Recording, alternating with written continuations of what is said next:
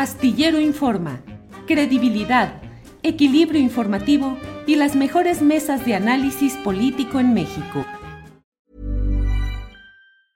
Cool fact a crocodile can't stick out its tongue. Also, you can get health insurance for a month or just under a year in some states. United Healthcare short term insurance plans, underwritten by Golden Rule Insurance Company, offer flexible, budget friendly coverage for you. Learn more at uh1.com. Hey, it's Ryan Reynolds, and I'm here with Keith, co star of my upcoming film, If, only in theaters, May 17th. Do you want to tell people the big news?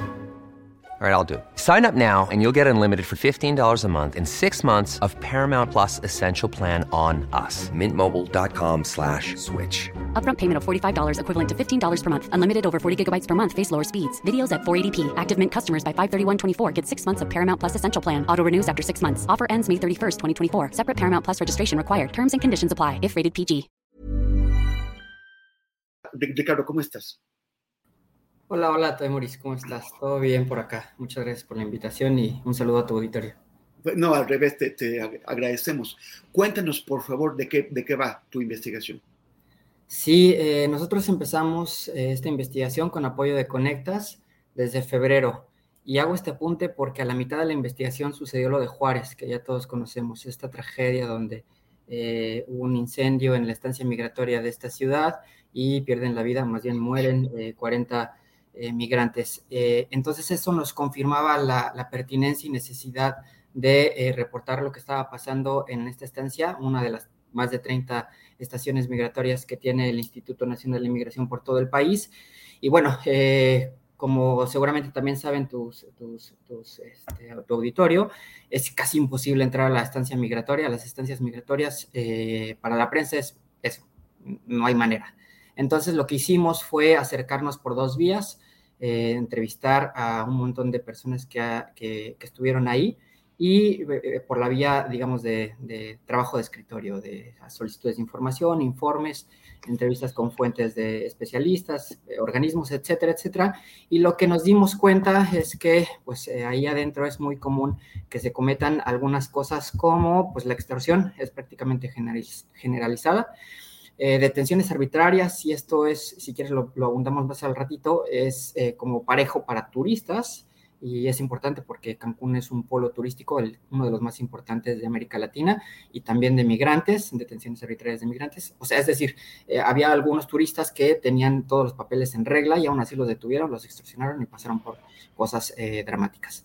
es recurrente también la discriminación, la separación familiar, hacinamiento, amenazas, castigos, les impiden llamadas y visitas de familiares, de abogados, del consulado, eh, los retienen por un montón de, días, y si quieres también ahorita abundamos en eso, hay, casos de hasta 300 días ahí encerrados, eh, negligencia médica, eh, alimentos en mal estado, etcétera, etcétera. Entonces, bueno, eso y damos cuenta de muchos testimonios y al término hacemos un recuento del, del, del qué pasa, si hay investigaciones, si no hay, pues nos dimos cuenta que no. ¿Qué dijiste lo último, perdona?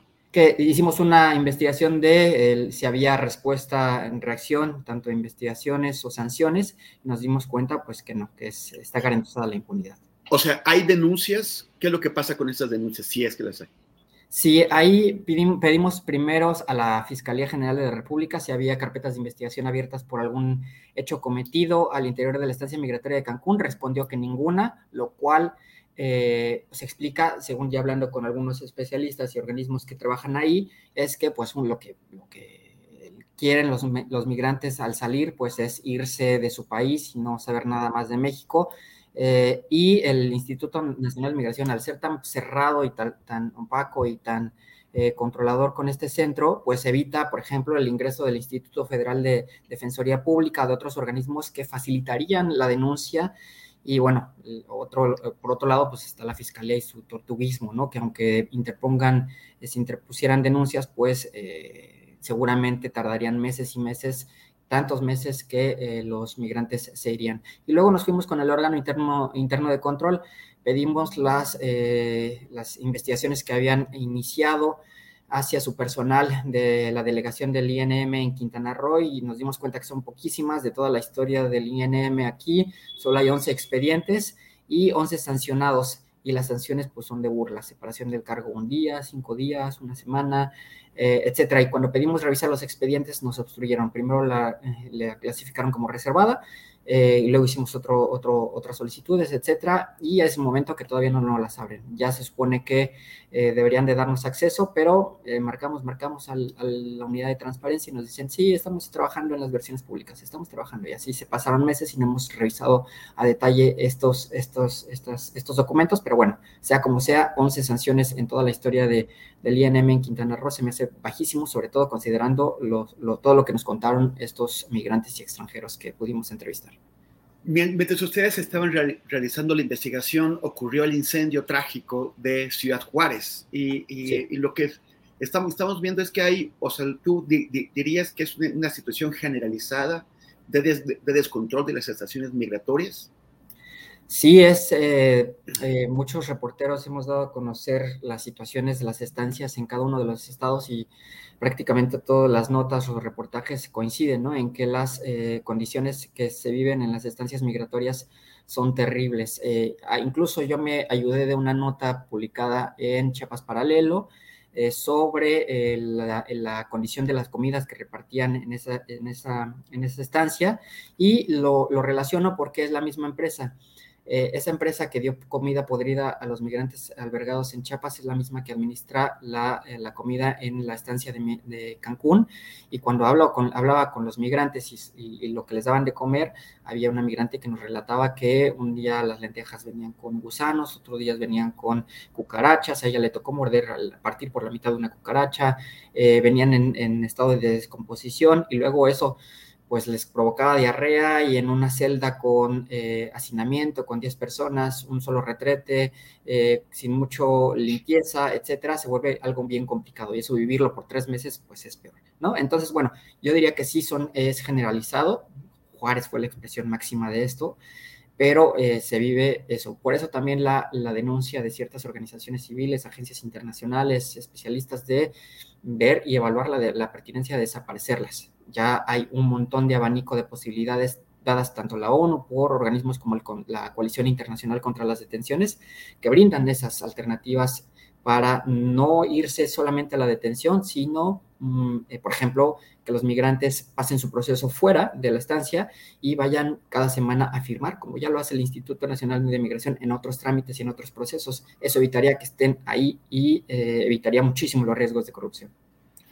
Em, estamos un poquito carrereados aún mucho porque, porque se, nos, se nos han amontonado las, las cosas, pero, pero Ricardo, ya para concluir, el, a partir de lo de Juárez, el gobierno inició algunos eh, cierres o suspensiones del trabajo en las, en, en las estancias.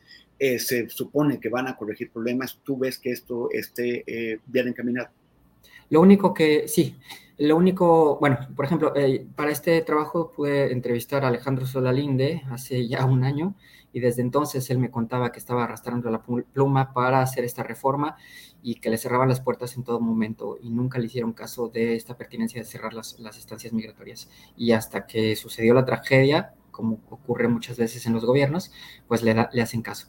Yo veo muy bien revisar este, este sistema eh, que es más parecido al carcelario que a los albergues y lo único que ha eh, pasado al menos aquí en, la estancia de Cancún es que eh, dejaron de encerrar gente. Ahora hay tres personas encerradas y pues disminuyó eso muchísimo. Em, y, pero no vemos que, que, se avance en lo otro, ¿no? En, la, en, la, en el replanteamiento de, de lo que debería de ser una estancia migratoria. Gracias, Ricardo, por esa entrevista y qué bueno que sigas poniéndole eh, el, que, mantengas el dedo en el renglón de ese problema que más eh, la, migración solamente va a crecer en el mundo y en México también. Eh, después conversaremos otra vez. Gracias. Exacto, muchísimas gracias. Ahí pueden consultar el trabajo en Conectas y los medios aliados que se sumaron a, a su publicación. Saludos. Gracias. En Sherwin Williams somos tu compa, tu pana, tu socio, pero sobre todo somos tu aliado, con más de 6.000 representantes para atenderte en tu idioma y beneficios para contratistas que encontrarás en aliadopro.com. En Sherwin Williams somos el aliado del PRO. Para que te enteres del próximo noticiero, suscríbete y dale follow en Apple, Spotify, Amazon Music, Google o donde sea que escuches podcast. Te invitamos a visitar nuestra página julioastillero.com